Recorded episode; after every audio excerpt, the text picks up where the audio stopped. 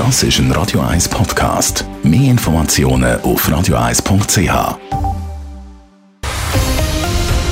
Radio 1 Thema. Wie viel sind Sie bereit, im Alltag mehr zu zahlen, um dafür etwas gegen den Klimawandel zu tun? Diese Frage haben 23.000 Leute in einer repräsentativen Umfrage von TA Media beantwortet. Und es zeigt sich, die Mehrheit ist nicht bereit, für das Klima im Alltag wesentlich mehr in die Tasche zu greifen. Der Simon Storz berichtet. Zwei Drittel geben an, dass sie nicht bereit wären, mehr als 10% mehr zu zahlen für eine Tankfüllung. Sechs von zehn wollen nicht, dass wegen Klima die Heizkosten um mehr als 10% aufgehen. Und immer noch mehr als die Hälfte ist nicht bereit, bei Flugtickets einen Klimaaufschlag von mehr als 10% zu berappen. Ernüchternd findet der ETH-Klimaforscher Reto Knutti im Interview mit der Sonntagszeitung. Auf dieser Basis werden wir das Klimaziel nicht erreichen, findet er. Überraschend findet wiederum der Präsident der Grünliberalen, der Jürg Grossen. Er glaubt, vielen Leuten ist es zu wenig klar, dass wenn man jetzt nichts macht, die Folgekosten viel grösser sein werden. Das ist ja die entscheidende Frage. Und das zahlt man halt über andere ähm, über Versicherungsprämien, über Steuern, über andere Ausgaben, wenn man nichts macht im Klimaschutz. Nicht überrascht ist hingegen die grüne Nationalrätin Katharina Prelitsch-Huber.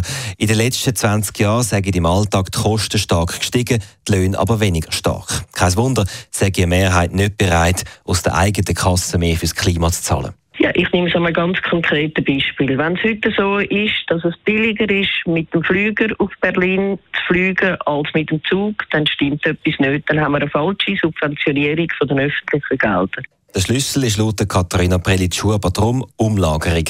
Es kann sein, dass gewisse Sachen fürs Klima teurer werden, dafür müssen aber andere billiger werden. Selbstverständlich, wenn ich mehr muss zahlen für den Flüger, dann muss nachher der Zug billiger sein, damit ich auch eine andere Möglichkeit habe, um mich zu bewegen.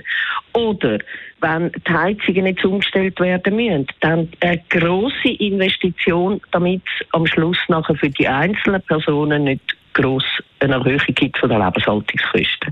Und so eine Umlagerung ist gesellschaftlich besser akzeptiert, ist die grüne Nationalrätin überzeugt, als wenn die Leute eben das Gefühl haben, es werde alles nur teurer. Für den GLP-Präsident Jörg Grossen zeigen die Resultate trotzdem, in der Klimapolitik braucht es Lösungen, die nicht zu viel Geld von den einzelnen Menschen im Alltag abverlangen. Wir müssen halt einfach ein bisschen Technologien ansetzen und bei der Politik schauen, dass man irgendwann halt ein Verbot trifft. Die Umfrage aus der Sonntagszeitung zeigt außerdem einen starken Stadt-Land-Graben. Die Landbevölkerung ist deutlich weniger bereit, Aufpreise im Alltag zu zahlen und besonders die jungen Männer sträuben sich gegen Klima-Extrakosten. Simon Sturz, Radio 1. Radio 1 Thema. Jederzeit zum Nachlesen als Podcast auf radio1.ch.